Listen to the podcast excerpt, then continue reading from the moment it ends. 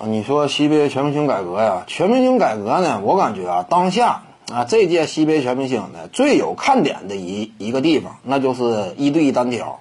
这个一对一单挑呢，是很多球迷一直期待的。你别别别说是这个 CBA 球迷，就是 NBA 球迷也一样如此。那很多年呢，很多球迷都在讨论什么时候能够加入到啊球星之间这种一对一斗牛啊，非常期待。但是呢，纵观整个 NBA 历史啊，我们清楚，曾几何时呢，搞过，但搞过呢，一般来讲也是退役球球星。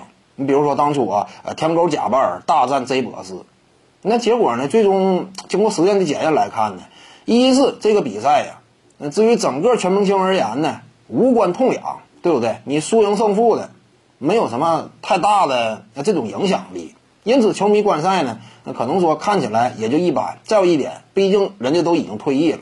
除此之外，就这样一种比赛的整体展现啊，那天狗贾巴尔就是从三分线以外一直背身单打、单打顶对手、顶 Z 博士到篮圈以下嘛，最终完全以碾压的方式获得了比赛的胜利。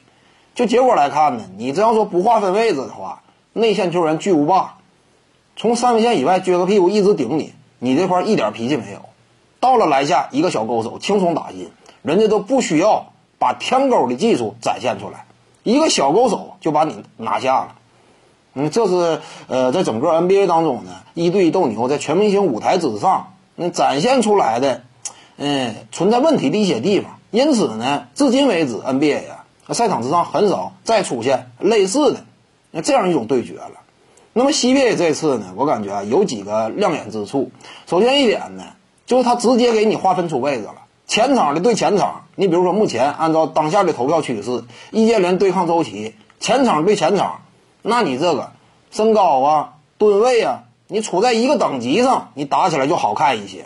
那后场的对后场，那你一直背身呢，后场对后场，他可能说呢，更多的那也会以一种呃我们熟悉的那样一种后卫之间呃对垒的方式进行比赛的展开，那这个就更好看。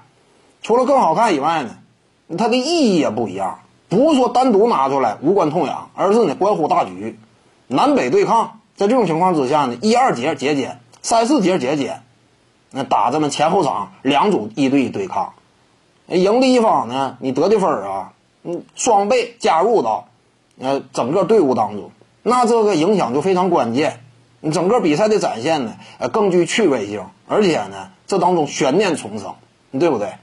你比如说第三节、第四节最后那一次斗牛，你之前如果说你领先的话，你这块儿通通过一组斗牛，那可能说直接就反超比分了，这个影响也相对较大。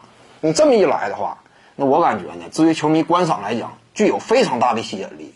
你以往呢，CBA 全明星赛啊，没有多少这个球迷愿意看，因为你就是国产球迷也是，你经常看 CBA 比赛的也是。你看看西北全明星赛你可能感觉呢味同嚼蜡，有点鸡肋。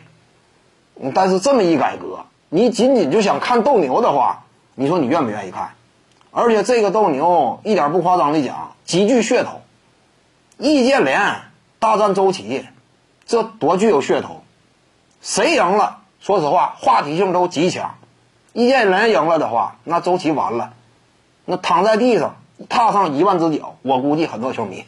这个形容不夸张，你本身在世界杯赛场之上那样一种打出的表现呢，虽然说实质上来讲很有影响力，防守端发挥了至关重要的作用，但是球迷感觉呢，你送出了几次关键的失误。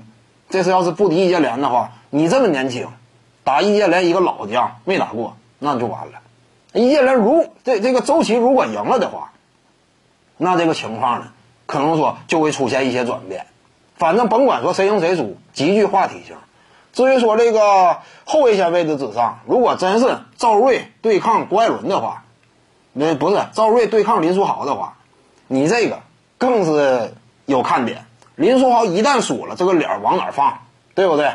那赵睿声名鹊起，林书豪呢就只能只能赢没法输。你对面相对来讲压力会小一些。赵睿，我输了。看起来也正常，毕竟你是 NBA 级别。我一旦赢了，那你这个脸儿啊，真是掉地上摔稀碎。你这个之后甭管说你咋解释啊，啊，我这仅仅是一个娱乐赛事，啊，不会说太过于认真的如何如何，解释都是苍白的。一旦说林书豪输了，那这个面子，那一下就没了，可以讲。所以呢，这个比赛因为参融入了斗牛，这个话题性提升了不止一个档次，那非常值得观看。我感觉今年这个呃 CBA 全明星赛很有意思，肯定的。各位观众要是有兴趣呢，可以搜索徐静宇微信公众号，咱们一块儿聊体育。中南体育独到见解就是语说体育，欢迎各位光临指导。